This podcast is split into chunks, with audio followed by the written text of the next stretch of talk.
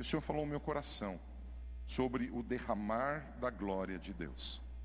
Eu entendi algo do Senhor no dia de ontem, é, quando eu acordei, é, nós tínhamos uma reunião com algumas pessoas pelo Zoom, acho que nos reunimos em quase 60 ou 70 pessoas, onde eu estaria compartilhando junto com o apóstolo Marcos uma palavra. E, e um membro aqui da casa passou uma informação. E eu fui dormir por volta de quatro e meia da manhã, de sexta para sábado, pensando nessa palavra, orando com os empreendedores. E quando eu acordei é, de manhã, eu acordei por volta das oito, é, eu acordei bem cansado, eu queria voltar a dormir, bem cansado mesmo, eu estava assim, uau, querendo dormir. E eu sabia que tinha que terminar de ajustar algumas coisas para essa reunião, e eu fui orar. E quando eu comecei a orar, o Senhor me disse: Vocês estão preparados, vocês estão se preparando vocês precisam ou estar se preparando ou estarem preparados porque eu quero fazer sobre a terra. Isso chamou minha atenção, foi essa impressão que eu tive. Eu não escutei a voz do Senhor como você escuta a minha, não foi uma voz audível pelo meu ouvido, mas uma impressão em, dentro de mim, no meu espírito. E dentro desse momento, eu tive como se fosse uma visão ou uma imagem de muitos milagres acontecendo.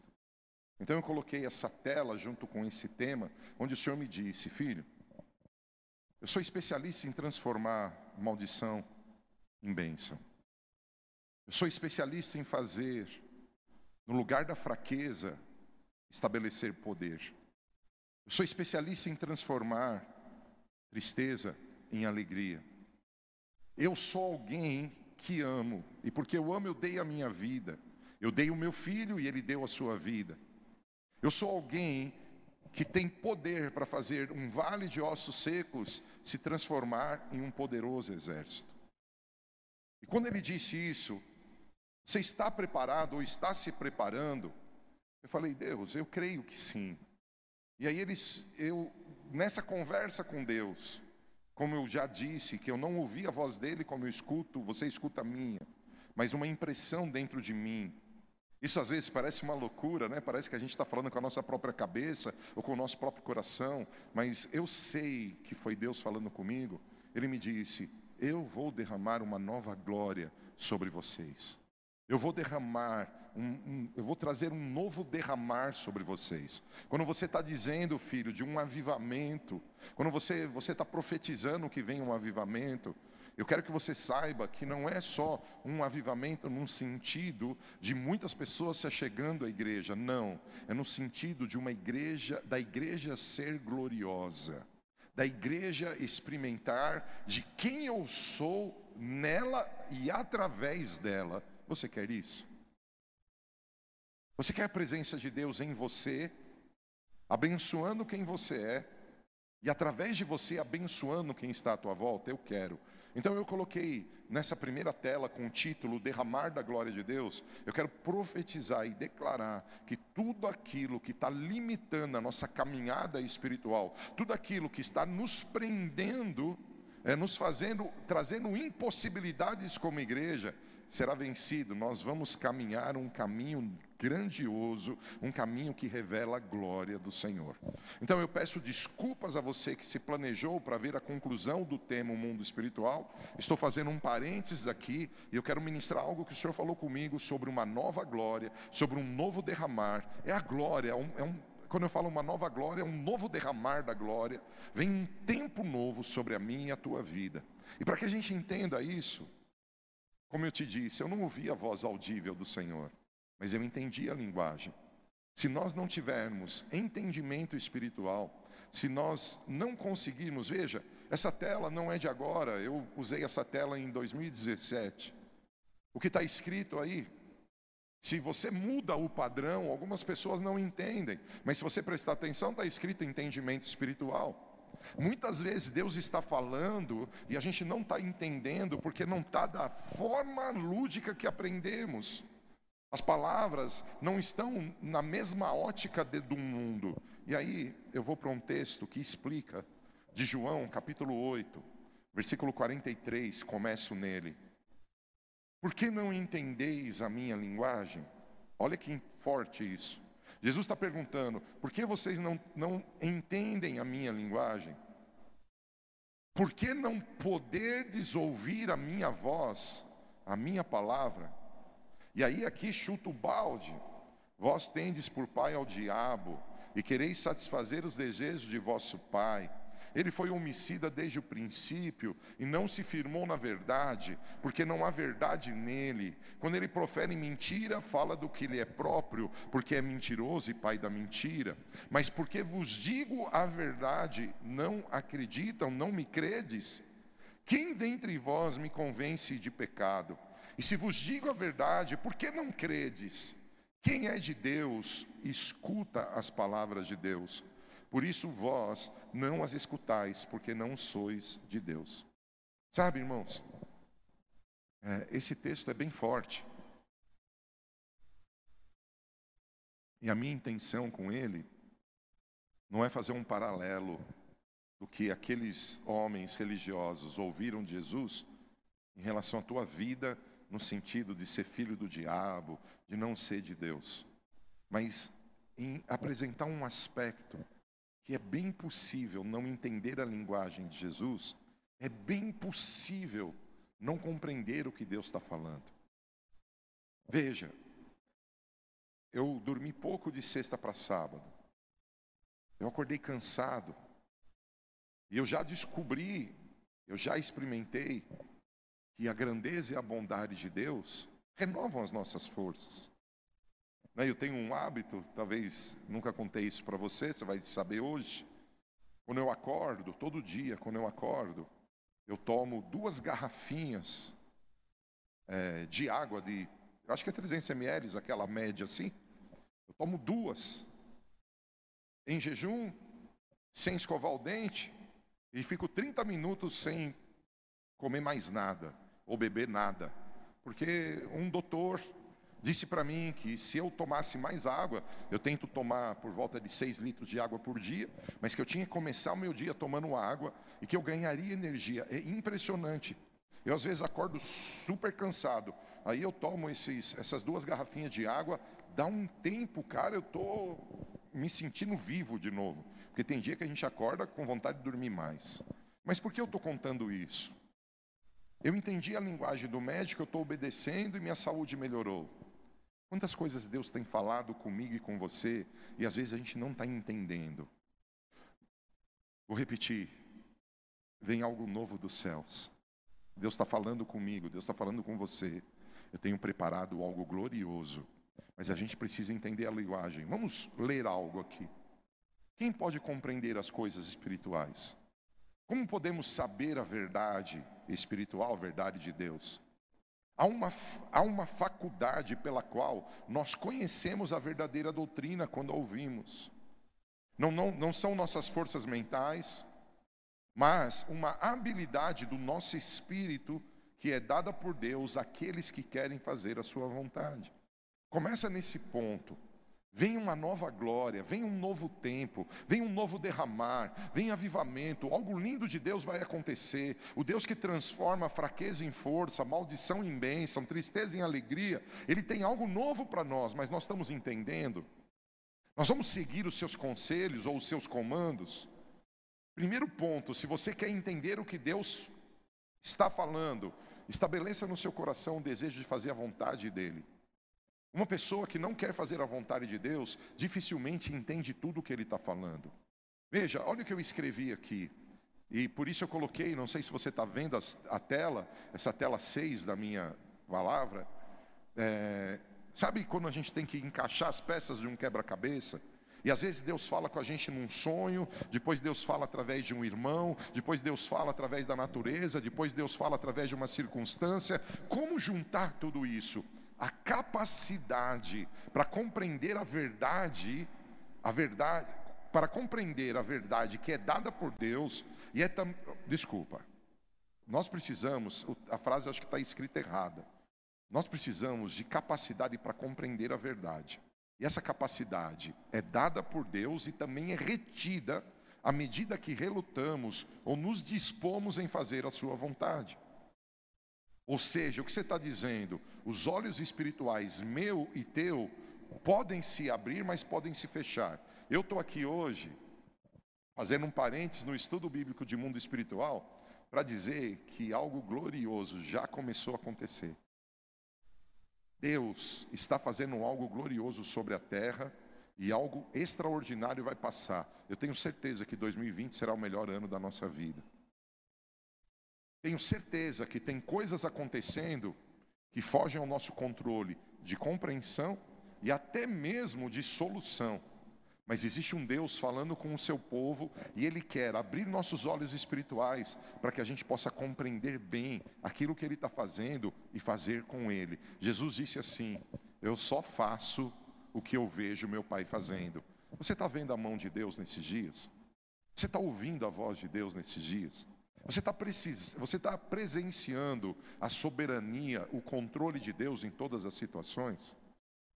Veja, se Deus mostra que os olhos se abrem ou fecham, eu acho que é importante a gente aprender como manter nossos olhos abertos, porque na força do braço, dificilmente nós vamos viver tudo o que a gente sonha, mas pelo poder do Espírito Santo, se prepara, algo glorioso já chegou, algo glorioso está estabelecido para a tua vida. Preste atenção, primeiro ponto para ter olhos abertos, guarda isso. Toda revelação é um presente de Deus. Se eu e você escutarmos algo dos céus e tratarmos isso como um grito de gol num jogo, tratarmos isso como uma notícia no telejornal ou num jornal escrito, tenho certeza e nós não vamos manter os nossos olhos abertos, porque quem não valoriza a revelação como um gigantesco presente, como algo glorioso, geralmente perde a revelação. Mateus 13, 11 12 diz: Ele respondendo disse-lhes: Porque a vós é dado conhecer os mistérios do reino dos céus, mas a eles não lhes é dado. Porque aquele que tem se dará e terá em abundância, mas aquele que não tem, até aquilo que tem lhe será tirado. Revelação é um presente de Deus para a tua vida. Deus quer trazer revelação desse tempo. Eu afirmo para você, tem muitas coisas que eu não entendo. Eu poderia citar aqui situações, circunstâncias que eu não entendo. Para mim, o Covid-19 já tinha que ter parado, pelo menos na cidade de São Paulo, por aquilo que Deus falou. Eu analiso os gráficos e do, da Páscoa, da Páscoa. Caiu, caiu, caiu, caiu. E eu estava festejando e dizendo: Uau, vai acabar. De repente subiu, subiu, subiu. O que será que Deus está falando com a gente? através da palavra dele, e uma palavra que saiu dos meus lábios, o Senhor falou que o Covid perderia força, e perdeu, mas por que recuperou? O que Deus está falando? O que Deus está mostrando para a gente? Veja, quando você olha para a tua família, quando você olha para as tuas finanças, o que você está enxergando do movimento de Deus? Guarda algo, nem todas as pessoas conhecem os mistérios do reino. Alguns têm o direito, outros não. Se você tem escutado a voz do Senhor, é tempo de festejar. Porque eu tenho certeza que toda mamãe que ganhar um presente hoje vai se alegrar. Tenho certeza que toda pessoa que ganha um presente se alegra. Revelação não é uma capacidade minha. Revelação não é mérito meu. Revelação é uma graça de Deus. Eu quero agradecer a Deus porque Ele está fazendo uma pausa nesse estudo para levar a gente a um novo nível. Deus vai te levar a um novo nível. Mas preste atenção em algo. Lembra que eu disse, e eu citei numa das telas, que o primeiro ponto para ter os olhos abertos é querer realizar a vontade do Senhor? Olha que ponto interessante o próximo. Diz Isaías 6, 9 a 10. Então disse ele: Vai e dize a este povo: Ouvis de fato e não entendeis, e vedes, e em, em verdade, mas não percebeis. engorda o coração desse povo, faz-lhe pesados ouvidos, fecha-lhe os olhos, para que ele não veja com os seus olhos, e não ouça com os seus ouvidos, e não entenda com seu coração. Por que Deus está trazendo uma palavra tão dura sobre o povo de Israel? Porque Deus está dizendo: vocês são rebeldes, vocês não têm interesse nenhum em, viver o que eu estou dizendo, vocês não querem me obedecer. Ou seja, por que muitas vezes nós não temos revelação? Porque não adianta Deus falar comigo, não adianta Deus falar com você. A gente não está pronto a obedecer, a gente não está pronto a cumprir o que Ele quer. Então, aprenda algo: a rebeldia fecha os nossos olhos. A desobediência fecha os nossos olhos. Mas não é só a rebeldia, presta atenção o que diz Romanos 1, 20 a 21. Porque as suas coisas invisíveis, desde a criação do mundo, tanto o seu eterno poder como sua divindade, se entendem claramente, se, se entendem e claramente se veem pelas coisas que são criadas, para que eles fiquem inexcusáveis, porquanto tendo conhecido a Deus, não glorificaram como Deus, nem lhe deram graças. Antes, em seus discursos se desvaneceram e o seu coração insensato se obscureceu. O pecado é errar o alvo. E por que eu coloquei que o pecado cega? Esse texto diz que o coração ficou obscuro, ou seja, o coração perdeu a visão. E por que perdeu a visão? Porque a pessoa não quis andar em sintonia com Deus, errar o alvo. Quem não anda em sintonia com Deus está em pecado. O pecado fecha os nossos olhos. E aqui eu digo para vocês que são tão especiais para mim. Por que, que tantas pessoas vivem anos e anos e anos na igreja? E dizem: Deus não me escuta, ou eu não sei o que Deus tem para mim. Será que você está verdadeiramente disposto a fazer a vontade de Deus? Será que verdadeiramente você é obediente aos comandos que Deus te dá? Será que verdadeiramente você está disposto a sair do erro e viver a vontade dele? E ao analisar o panorama da vida, dizer: sim, existe um Deus, e ainda que as pessoas achem ele louco, e ainda que talvez não seja moda segui-lo, eu vou seguir, porque a própria criação revela que esse Deus é grande. Olha que interessante, o texto de 2 Coríntios, capítulo 3, versículo 14.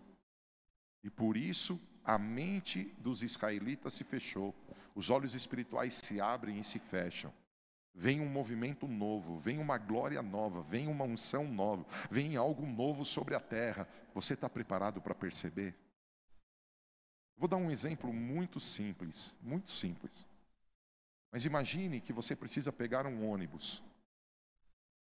Imagine que você precisa pegar um ônibus. E o ônibus que você precisa pegar, vamos imaginar que o número dele é 341 e não tem nome, só tem número. 341 é o número dele, mas você não sabe que o ônibus que você precisa pegar é o 341. Quando vier um ônibus 234, e são números aleatórios, você vai falar: será que é o meu ônibus? Você está vendo o ônibus.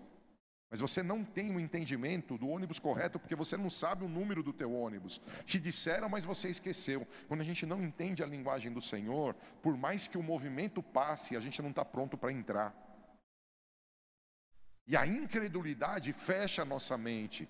Veja, e por isso a mente dos israelenses se fechou, pois até hoje o mesmo véu permanece quando é lida a antiga aliança. Não foi retirado, porque somente em Cristo que ele pode ser removido. De fato, até os nossos dias, quando Moisés é lido, um véu cobre seus corações.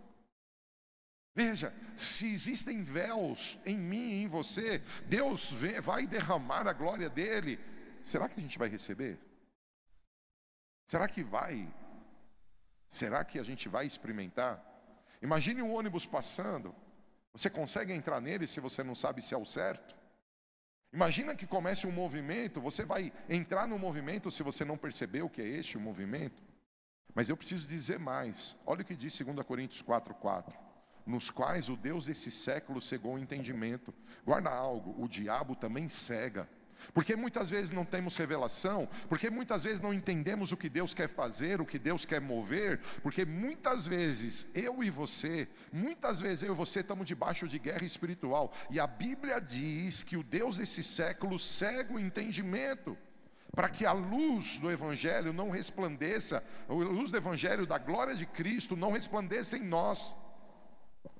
Veja, há um movimento chegando, Há um movimento chegando. E esse movimento que está chegando, ele está totalmente ligado àquilo que você está enxergando. A Bíblia diz assim: se os teus olhos forem bons, todo o teu corpo terá luz. A Bíblia diz: veio para que era o seu, os seus não receberam. A Bíblia diz, queridos, que Jesus entrou em Israel e as pessoas começaram a adorá-lo, dizer que ele era grande, Osana, Osana, bendito que vem em nome do Senhor. Eles começaram gritar isso e os religiosos disseram: calem, o Jesus, você não vai proibir eles de clamarem, você não vai proibir eles de fazerem isso. Jesus disse assim: olha, se eles não fizessem isso, as pedras fariam. Veja, o religioso não enxerga o que a pedra pode enxergar. Vem um movimento, você está pronto para isso? Irmãos, nós viveremos grandes milagres, a presença de Deus em nós abençoando nossa vida, a presença de Deus através de nós abençoando aqueles que nos cercam. Eu afirmo para você, o que nós estamos fazendo nessa quarentena, estamos sendo tratados, libertos, curados, fortalecidos, porque Deus, Deus levantará uma igreja gloriosa sobre a terra. Se você concorda comigo, diz amém. Mas veja o que diz Paulo aos Efésios, no capítulo 4, versículo 17. E digo isso, e testifico no Senhor, para que não andeis mais como andam também os outros gentios, na vaidade da sua mente. Olha o que diz: entenebrecidos no entendimento não estão entendendo nada, não estão enxergando nada. Quando tem vaidade, quando tem orgulho, quando tem prepotência, quando tem esses sentimentos, você não está pronto para perceber o movimento do Senhor. Eu não estou pronto para perceber o movimento do Senhor. O estudo de hoje, esse parênteses que estamos abrindo sobre o mundo espiritual, ele visa dizer para você que já começou um movimento lindo de Deus sobre a terra. Muitos milagres, Muitas coisas gloriosas vão acontecer. Você está vendo? O que você está enxergando? Eu sei, e eu preciso colocar aqui na minha tela, se há um entendimento que eu vou fazer a vontade do Senhor, toda revelação é um presente. Eu sei que a rebeldia, a desobediência me cegam. Eu sei que o pecado ele me cega. Eu sei que a incredulidade ela me cega. Eu sei que a guerra espiritual, Satanás e seus demônios buscam me cegar. Eu sei que a vaidade cega. Tá bom. Então como eu posso ter os olhos abertos? Como eu posso ter revelação? Eu todas as vezes, todas as vezes, eu falo de revelação, eu uso esse exemplo. E eu não canso de ser repetitivo. Não canso. Não tenho vergonha, pelo contrário. Eu acho importante. Imagine, eu pus o meu lenço aqui, ou quase pus, né? Tem algo debaixo do lenço. O que é revelação? Tem algo acontecendo no mundo. Da parte de Deus, da parte do diabo e da parte dos homens. Os três estão agindo. Os homens podem se associar com as obras infrutuosas das trevas, ou eles podem se associar com o movimento de Deus. Aí você diz, oh, ou eles podem não se associar a nada, não tem neutralidade. Jesus disse assim: quem comigo não ajunta, espalha, quem não é por mim é contra mim. E o que eu estou tentando explicar, sem revelação, pela lógica da mente, pelo sentimento do coração, eu não agarro o movimento de Deus. Eu não alcanço. E muitas vezes existe algo glorioso já na tua casa, existe algo glorioso na tua vida, mas você não teve revelação. Por quê? Porque você e eu, muitas vezes, não percebemos que não há disposição em obedecer. Em outros momentos, é pecado está impedindo. Em outros momentos, a vaidade está impedindo. Em outros momentos, a incredulidade está impedindo. Em outros momentos, outras coisas estão impedindo. Nós estamos ficando cegos. Então, o que fazer para que o véu saia para que eu possa enxergar o que Deus tem para mim, para que eu possa enxergar o que está debaixo do véu. Como ter revelação, como fluir constantemente, ter os olhos abertos e fluir constantemente no sobrenatural. Primeiro ponto, Mateus 11, 25. Naquela ocasião, Jesus disse: Eu te louvo, Pai, Senhor dos céus e da terra, porque escondestes essas coisas dos sábios e cultos e as revelasses ao pequenininho. Deus quer que a gente vire uma criança de cinco anos? Não. Deus quer que volte ingenuidade, a pureza. Deus quer que a gente se, que a gente seja semelhante a uma criança.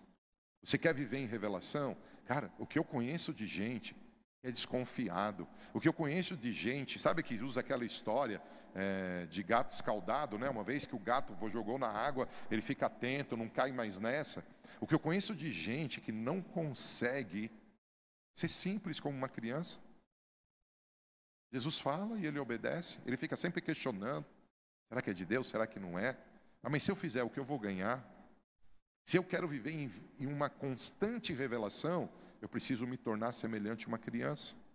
Segundo ponto, João 7,17. Se alguém decidir fazer a vontade de Deus, descobrirá, olha lá a revelação, descobrirá, porque se descobrirá, porque está encoberto, descobrirá se o meu ensino vem de Deus, ou seja, se é sobrenatural ou não. Veja, se não há obediência, não há revelação. Guarda algo no teu coração, para ter revelação constante tem que obedecer. Eu explico muito isso quando eu ministro sobre esse tema. Você está aqui andando, tá? Você teve uma revelação aqui.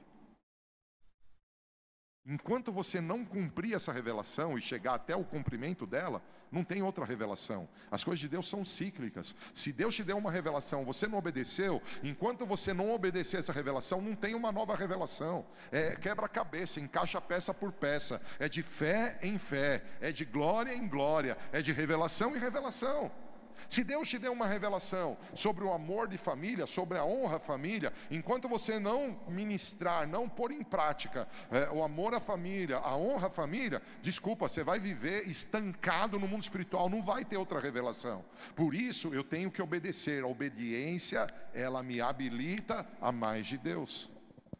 Puxa, como como eu posso ter meus olhos abertos? O primeiro ponto, torne-se semelhante a uma criança. O segundo, obedeça a Deus. E o terceiro, Salmo 77, 6. De noite chamei à lembrança o meu cântico, meditei em meu coração e o meu espírito esquadrinhou. Presta atenção, quando eu medito na palavra, o meu espírito é ativado. Quando eu medito na palavra, o meu espírito, ele começa a esquadrinhar, esquadrinhar no sentido de trazer claro o que está ali. Se você quer fluir em revelação, para de pensar nas notícias horríveis que estão dando, contar quantas mortes aconteceram e passa a contar as promessas de Deus, os comandos de Deus, as verdades de Deus, as direções. É isso que você tem que meditar. A meditação da palavra te faz forte, a meditação da palavra te faz alguém que recebe entendimento desse tempo. Que mais? Mateus capítulo 13, versículo 11. Ele respondendo disse-lhes: porque a vós é dado conhecer os mistérios do reino dos céus, mas a eles não lhes é dado. Porque eu já li esse texto, porque quem não caminha por fé, quem não quer obedecer ao Senhor, andar na verdade dele, não tem revelação. Anda por fé, gente. Anda convicto de quem é Deus, anda crendo que não tem ninguém maior com ele. Mas olha o que diz Jó, capítulo 33, 14 a 16. Antes, Deus fala uma e duas vezes. Porém, ninguém atenta para isso. Em sonho, em visão noturna, quando cai sono profundo sobre os homens e adormecem na cama. Então o revela ao ouvido dos homens e lhe cela a sua instrução. O que esse texto está dizendo? Que Deus está falando. Deus fala. Mas por que a gente não entende? Por que a gente não ouve? Porque a gente considera todas as nossas coisas naturais. Sonhos são naturais, pensamentos noturnos são naturais. O que eu preciso? Eu preciso ter disponibilidade para me relacionar com Deus. Eu preciso, quando eu for dormir, dormir em Deus. Eu preciso acordar em Deus. Eu preciso falar com Deus. Eu preciso ouvir a Deus. Eu preciso meditar em Deus. Você tem tido disponibilidade por Deus? Ou esse mundo físico engole o teu tempo? Ou esse mundo físico te envolve de tal maneira que não há disponibilidade para ter experiências sobrenaturais? Sexto ponto. Provérbios 25. Como as águas profundas é o conselho no coração do homem. Mas o homem de inteligência o trará para fora. Se você ler o texto de Provérbios, você vai perceber que esse texto está ligado a servir. Quem tem revelação? Quem serve. Quem tira o foco do seu umbigo e põe o foco no próximo. Eu posso chamar aqui pessoas que estão me ajudando no trabalho de ajudar as famílias que não estão comendo. E eles vão falar para vocês como eles estão mais sensíveis espirituais. Como quando você olha para a dor do próximo, você escuta melhor a voz do Senhor. Quando você sente a dor do próximo, há um pulsar novo dentro de você. Mas quando você só busca Deus por causa das tuas coisas, cara, parece que trava, você não entende. Eu tenho certeza disso. Deus quer nos levar a um novo nível de revelação. João 15,15 15 diz: Já vos não chamareis servos, porque o servo não sabe o que faz o seu senhor, mas tenho-vos chamado amigos, porque tudo quanto ouvi de meu Pai os tenho feito conhecer. Quando você desenvolve uma amizade com Deus, quando você avança em intimidade com Ele, se diverte com Ele, caminha com Ele, os teus olhos se abram. Vamos lá de novo falar algo aqui. Revelação. Como eu posso ter meus olhos abertos? Como eu posso fluir constantemente?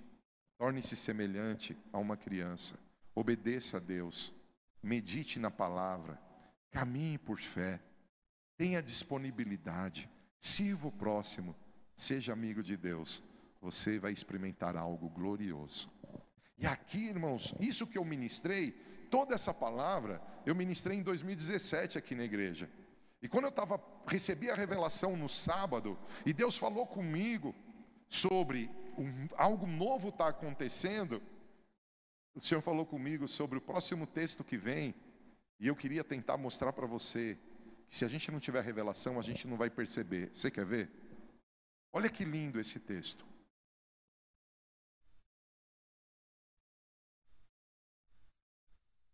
Esse texto é muito legal e clamavam uns aos outros, dizendo: Santo, Santo, Santo é o Senhor dos exércitos. Toda a terra está cheia da sua glória. Como as águas de Iguaçu, como as águas de Iguaçu, as cataratas de Iguaçu, foi uma profecia que eu ouvi há muitos anos atrás assim como elas são sete vezes maiores do que Niágara. lá em Niágara teve um avivamento de Toronto. Assim será o avivamento no Brasil, sete vezes maior. Quero dizer para você, algo grande da parte de Deus já está começando, porque Deus está transformando a maldição do Covid em bênção.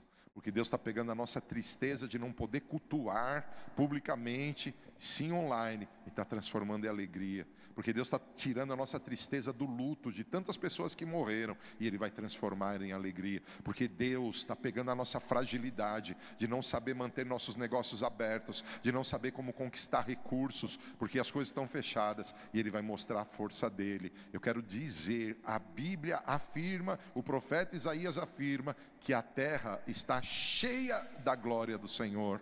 A terra está cheia, não será cheia não foi cheia, está, significa que é um presente contínuo, ela está, ela está cheia. Você crê que a terra está cheia? Você está vendo isso? Olha o que eu vou te mostrar em Abacuque, e aí fica algo estranho, porque a terra se encherá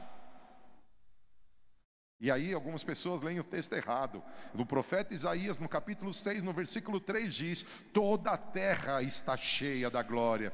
Mas em Abacuque, no capítulo 2, versículo 14, porque a terra se encherá, não é da glória, é do conhecimento da glória.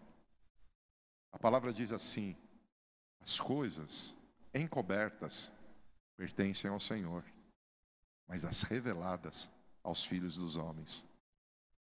A glória do Senhor é encobrir, e a glória dos homens é descobrir, é alcançar revelação.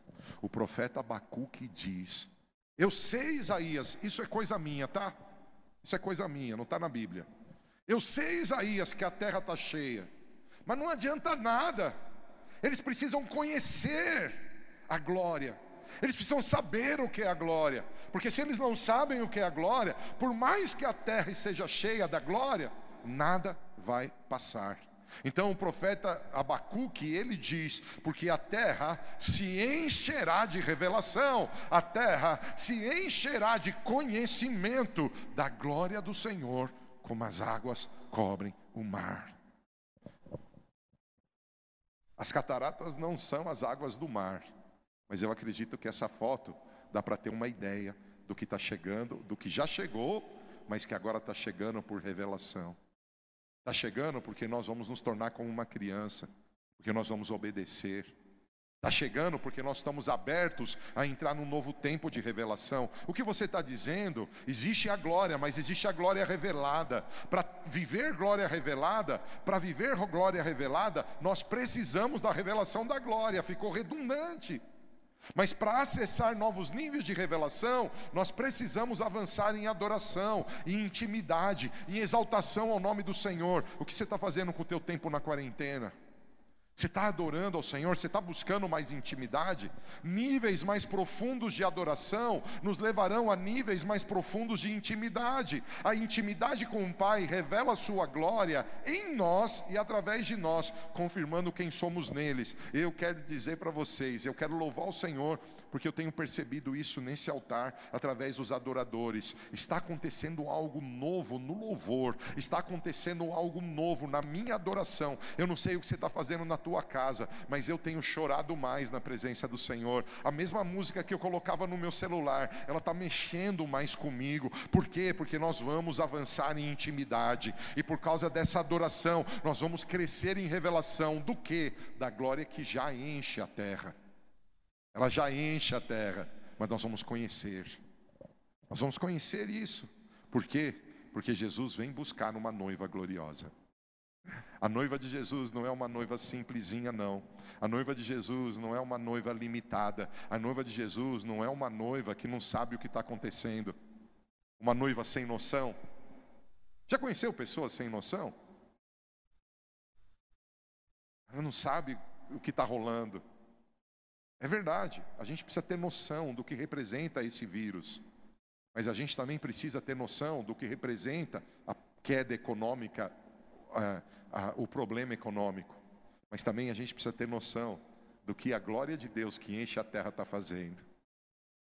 Há pessoas que a única noção dela é o vírus, há outros que a única noção delas é o problema econômico. Ei, se os nossos governantes linkarem o problema econômico e o vírus, nós já vamos avançar.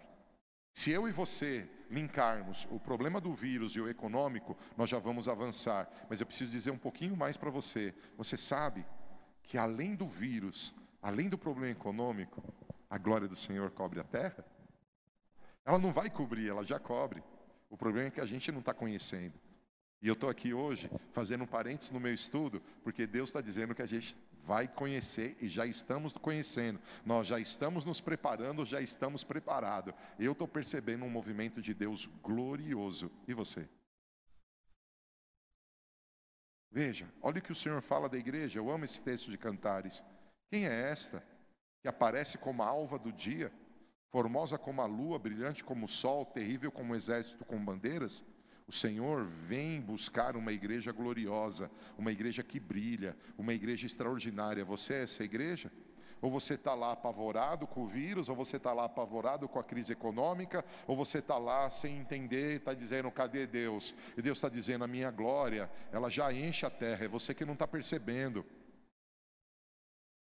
Olha o que diz a Bíblia em Romanos 8, o mesmo Espírito testifica com o nosso espírito que somos filhos de Deus. E se somos filhos, somos herdeiros também, herdeiros de Deus e co-herdeiros de Cristo. Se é certo com Ele padecemos, para que também com Ele sejamos glorificados. A glória que enche a terra vai encher as nossas vidas. Eu queria que alguém desse glória a Deus.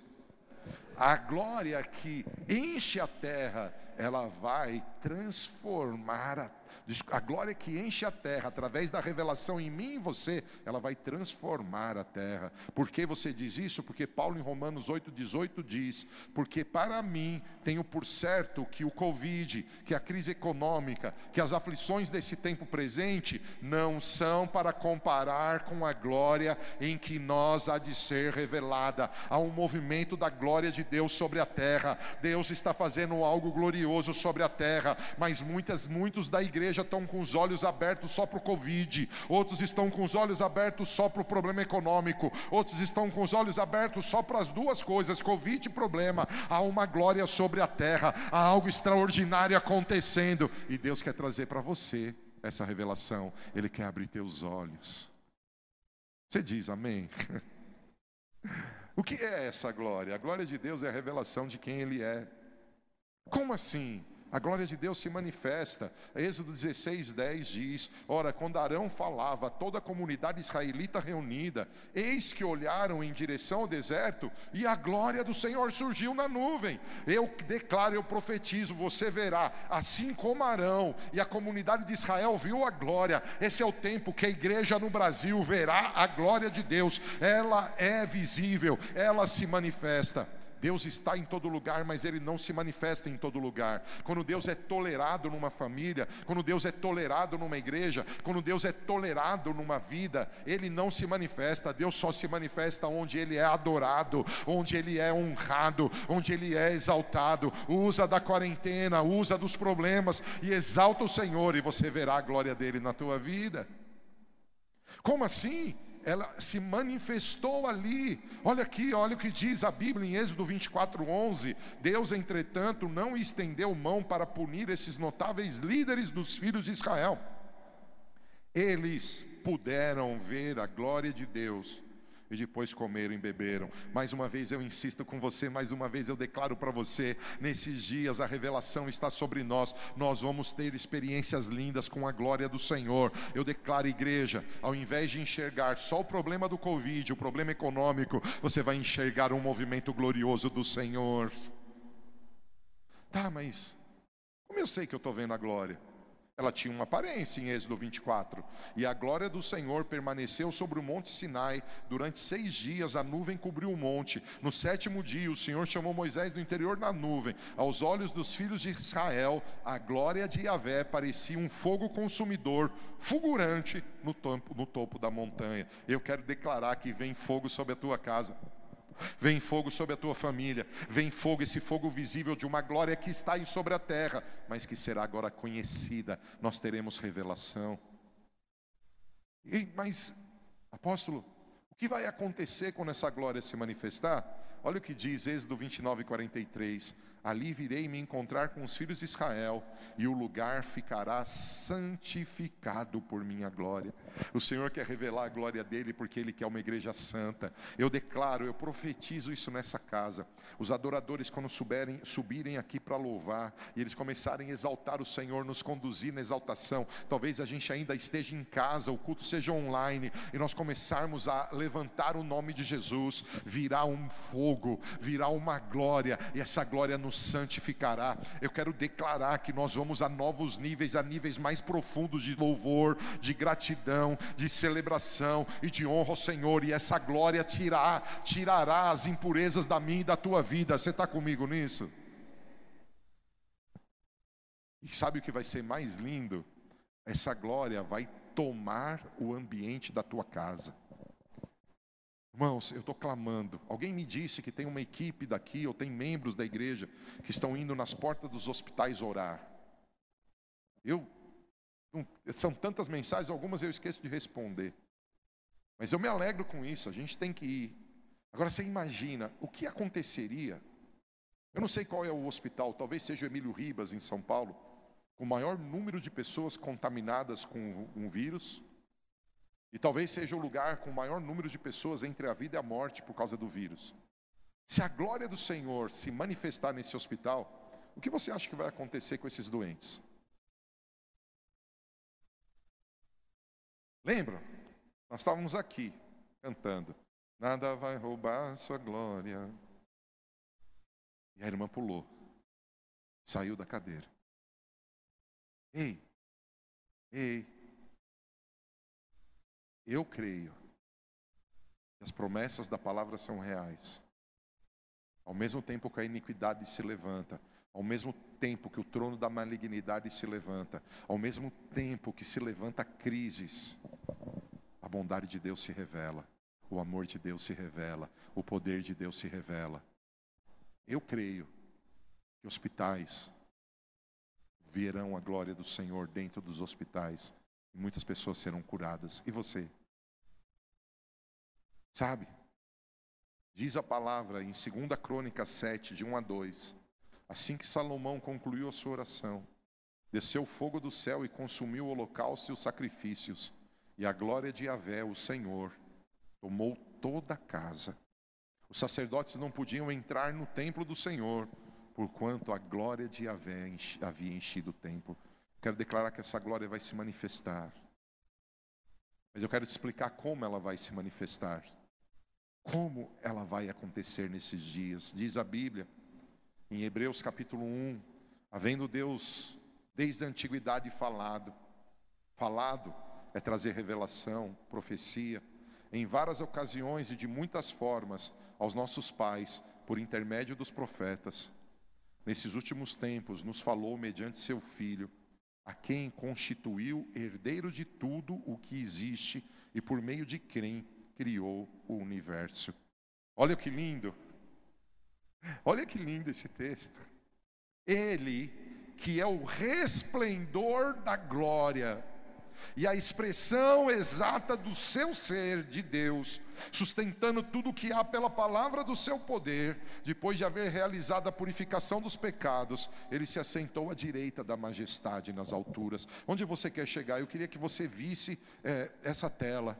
Essa tela é a 37. A palavra glória revela o caráter e a presença de Deus na pessoa e na obra de Jesus Cristo, pois agora Jesus é o resplendor da glória divina. Eu quero declarar: esse é um tempo que a glória de Deus se expressa na pessoa de Jesus na tua vida. Jesus prometeu que estaria conosco todos os dias. A terra está cheia da glória, porque Jesus, ele foi tomado de honra e glória, e ele estabeleceu a glória, ele rasgou o véu, e agora a glória é acessível e agora a glória pode fluir em mim em você. Eu declaro que Jesus será visto na tua vida, Jesus será visto na tua casa. Esse é um tempo de Cristo em você, esperança da glória. Cristo em você, a esperança da glória. Cristo em você, a esperança da glória.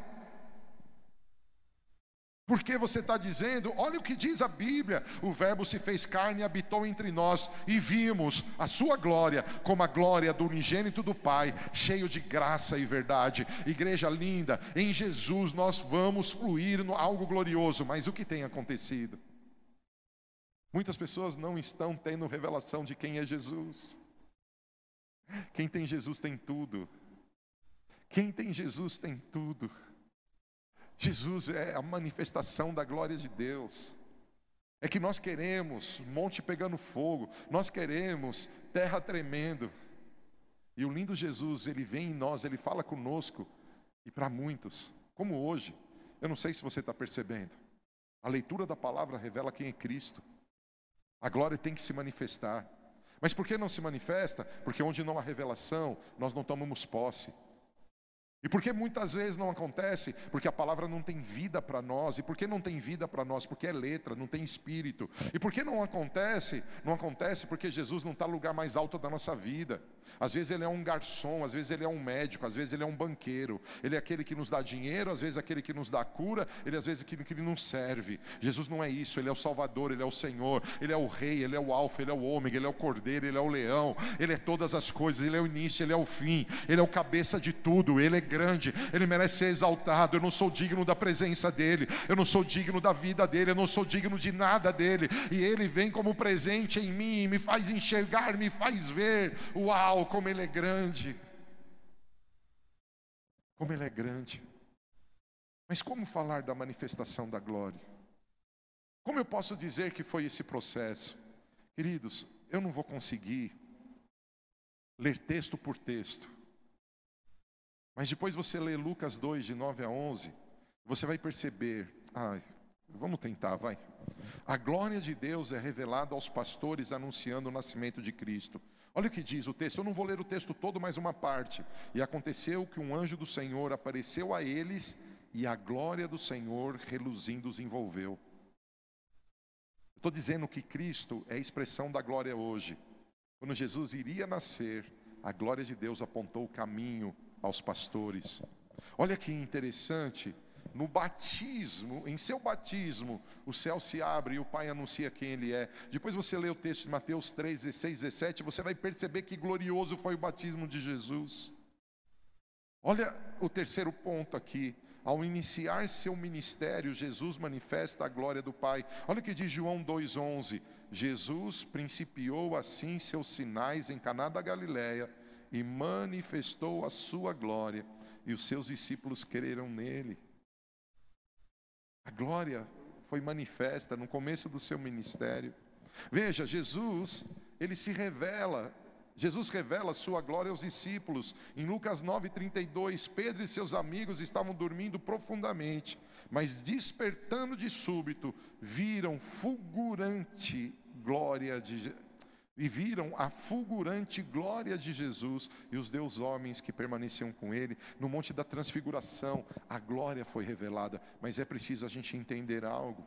Antes que Jesus morresse, ressuscitasse, subisse aos céus e fosse novamente glorificado, nós não teríamos toda a revelação e entendimento e não viveríamos tudo o que precisássemos. Foi preciso Jesus ser glorificado na terra para que a igreja pudesse ser gloriosa. João 7,39 diz: Mas ele se referiu ao Espírito que mais tarde receberiam os que nele crescem, pois o Espírito Santo até aquele momento não fora concedido, porque Jesus não havia sido ainda glorificado. Jesus ainda não havia sido glorificado. Preste atenção. Jesus não tinha sido glorificado por causa da morte, ressurreição, ascensão e, e aí chegou a glorificação, mas ele já tinha revelado a glória aos seus discípulos. Mas ele já tinha, os anjos tinham mostrado a glória aos pastores. Onde você quer chegar? Olha que interessante. Somente quando Cristo foi glorificado, a igreja passa a compreender em plenitude. João 12,16. Os seus discípulos, porém, não entenderam isso no princípio. Mas quando Jesus foi glorificado, então se lembraram de que isso estava escrito dele e que isso lhe fizeram. Eu quero ler, acho que mais três telas, ou duas e aí eu vou dar uma pausa aqui, para você pensar um pouquinho. Alguém vai fazer algo aqui, vai falar algo com você, mas eu quero que você pense em algo. Tem algo acontecendo. Toda a terra será cheia da glória do Senhor. Toda a terra já está cheia da glória do Senhor. Toda a terra está cheia. Esse lugar que você está agora no teu, na tua área financeira, na tua área sentimental, em toda a terra está cheia. Toda ela está cheia. Mas você tem conhecimento disso? Não adianta ela estar cheia. Porque quem não tem conhecimento, revelação, não toma posse. A obediência plena de Jesus ao plano do Pai, morrer na cruz, o habilita a ser glorificado novamente. Tendo Judas tomado o bocado, saiu logo. E era já a noite.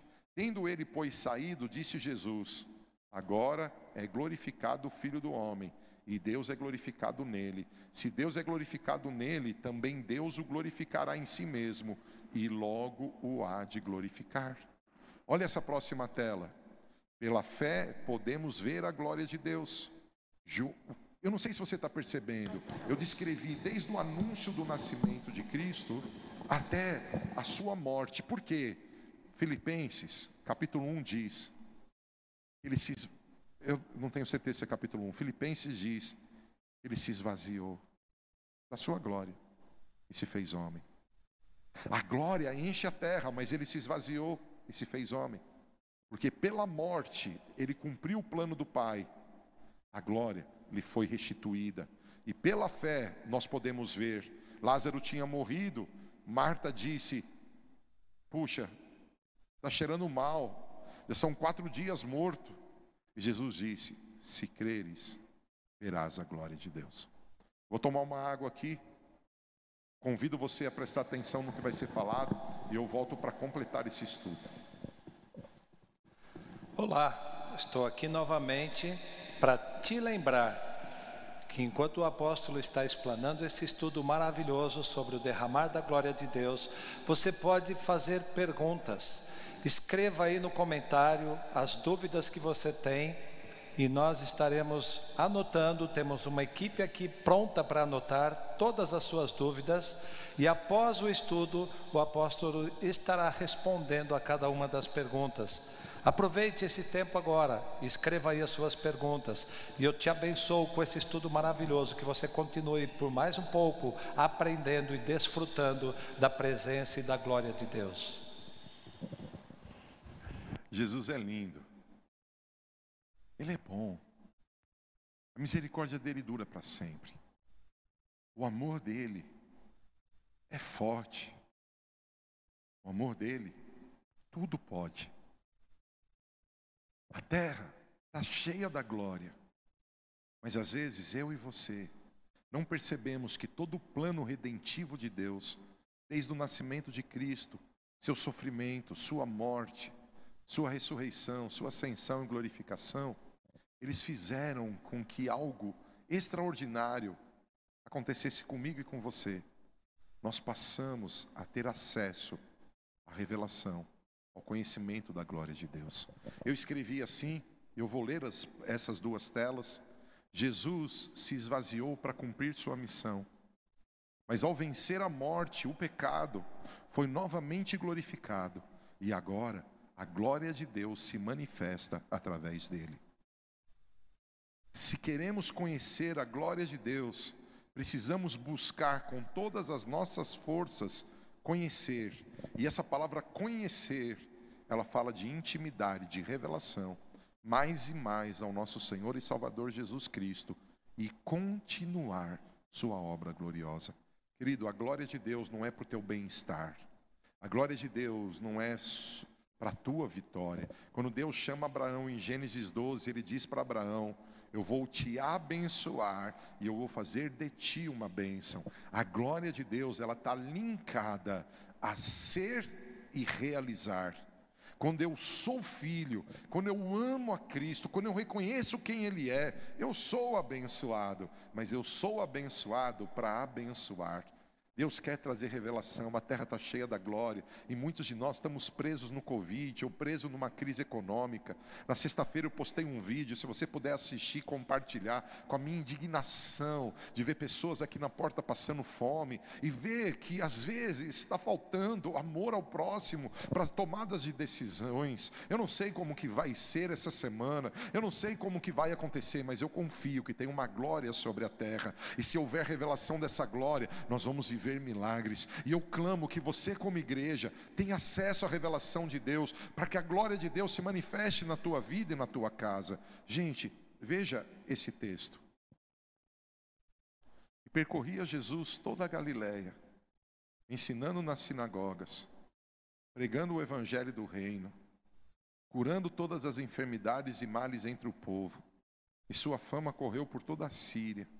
E trouxeram então todos aqueles que sofriam, acometidos de várias enfermidades e tormentos, os endemoniados e os lunáticos e os paralíticos. Eu vou pôr a minha primeira tela, tela número um. Sabe? Vem um novo derramar. A igreja está sendo convidada por Deus a subir de patamar ter uma adoração mais profunda, que não expressa só música ou técnica, mas que expressa paixão, intimidade. Eu sinto a presença de Deus aqui.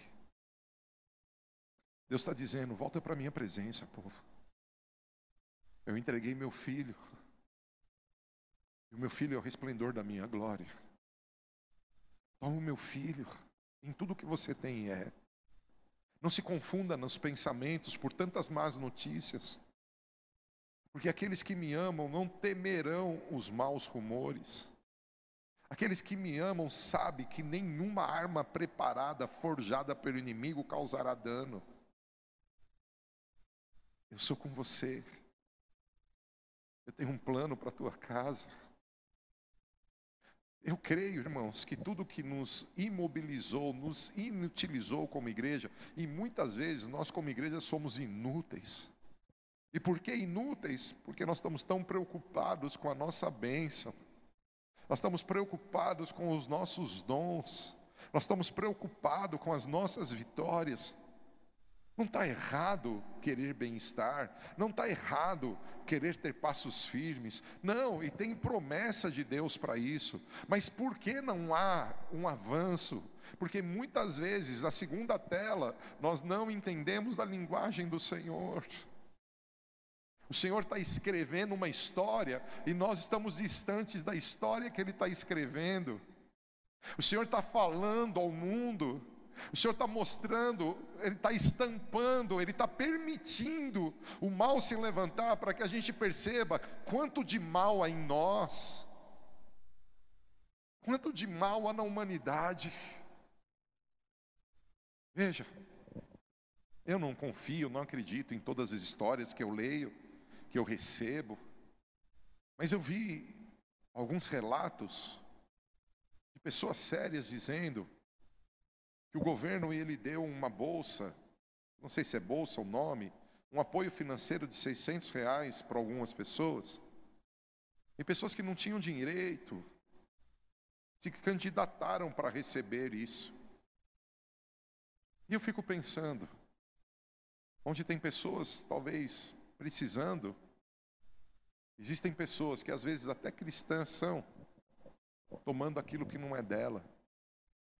Porque nós temos uma lei no Brasil que o certo é levar vantagem. Eu tenho uma liberdade de fazer o culto com 30% do auditório. Ou seja, nós podemos colocar cerca de 700, 800 pessoas aqui. E para a gente, para nossa rotina de culto, estaria muito bom. É o que a gente quase tem em culto. Sabe por que eu me recuso? Porque os 800 que viriam, talvez 700, talvez 500, talvez 400, amanhã, nem o carro de alguns poderão sair da garagem. Ele tem que tomar cuidado para não pegar vírus, mas ele vai entrar num ônibus lotado ou num metrô lotado. Eu não entendo.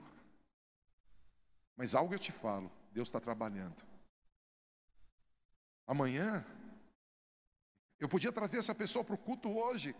E por que será que interessante, né, a igreja ter liberdade de trazer 30% e o comerciante não ter liberdade de trabalhar com 30% da capacidade dele?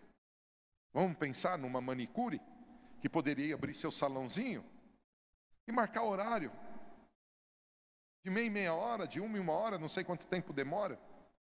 Mas ela não tem a voz que muitas igrejas gigantes têm para conseguir permissão. É esquisito.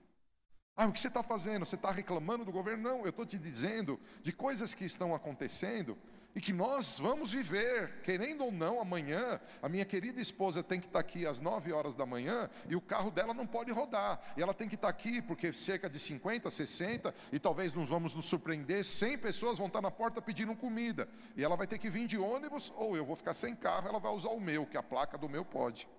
Provavelmente é isso que vai acontecer, irmão. Ficarei sem carro. Ei, onde eu quero chegar com isso? Será que a gente está entendendo tudo o que está acontecendo? Tanta confusão. Você já viu que gente, na época do carnaval, disse que não passava de uma gripinha. O secretário de saúde do estado de São Paulo, você pode procurar na internet, ele disse: não passa de uma gripinha, dá para fazer o carnaval. Depois o nosso governador disse a mesma coisa, não passa de uma gripinha, pode fazer o carnaval. Eu não sei, quando o presidente falou, ele foi crucificado. O restante, não. Nós estamos vivendo um tempo meio estranho, irmãos. Mas por que você está citando isso? Porque eu vou te falar algo que me assusta. A violência doméstica aumentou. O abuso sexual de crianças aumentou. que, que Deus está revelando? Será que a gente não está tendo o entendimento correto? Volta a igreja para a presença. Volta para a palavra, cresce em adoração, e nós vamos perceber que no meio de um Covid, no meio de uma crise econômica, existe um movimento de Deus glorioso, existe um movimento de Deus extraordinário, e onde você vai chegar e como você vai concluir? Eu vou ler de novo o mesmo texto que eu acabei de ler. E percorria Jesus toda a Galiléia, ensinando nas sinagogas, pregando o evangelho do reino, curando todas as enfermidades e males entre o povo e a sua fama correu por toda a Síria. E trouxeram então todos aqueles que sofriam acometidos de várias enfermidades e tormentos, os endemoniados e lunáticos e paralíticos. Todos eram curados. O que você está dizendo com isso? Se queremos, é a minha tela 49, se queremos conhecer a glória de Deus, precisamos buscar com todas as nossas forças conhecer mais e mais ao nosso Senhor e Salvador Jesus Cristo e continuar sua gloriosa obra. Igreja, não não não seja mais plateia, é hora de nos levantarmos a um movimento do Senhor. A igreja gloriosa, a igreja que tem revelação da glória, ela ensina o evangelho, ela prega o evangelho, ela cura o enfermo e ela expulsa demônios. A, a igreja gloriosa se identifica com as obras de Jesus. Quantas pessoas na igreja hoje, quantas pessoas não pregam nem para sua família, não ensinam nem sua família, os seus próprios filhos, não curam a sua família. Eu declaro pelo poder do nome de Jesus, a igreja vai perceber que tem uma glória. Eu declaro em nome de Jesus, esse movimento, ele vai produzir milagres, como eu pus na tela 1. Eu declaro, nós vamos caminhar o nosso caminho como igreja. A igreja do Brasil será ainda mais gloriosa. Você recebe esse estudo? Eu abençoo você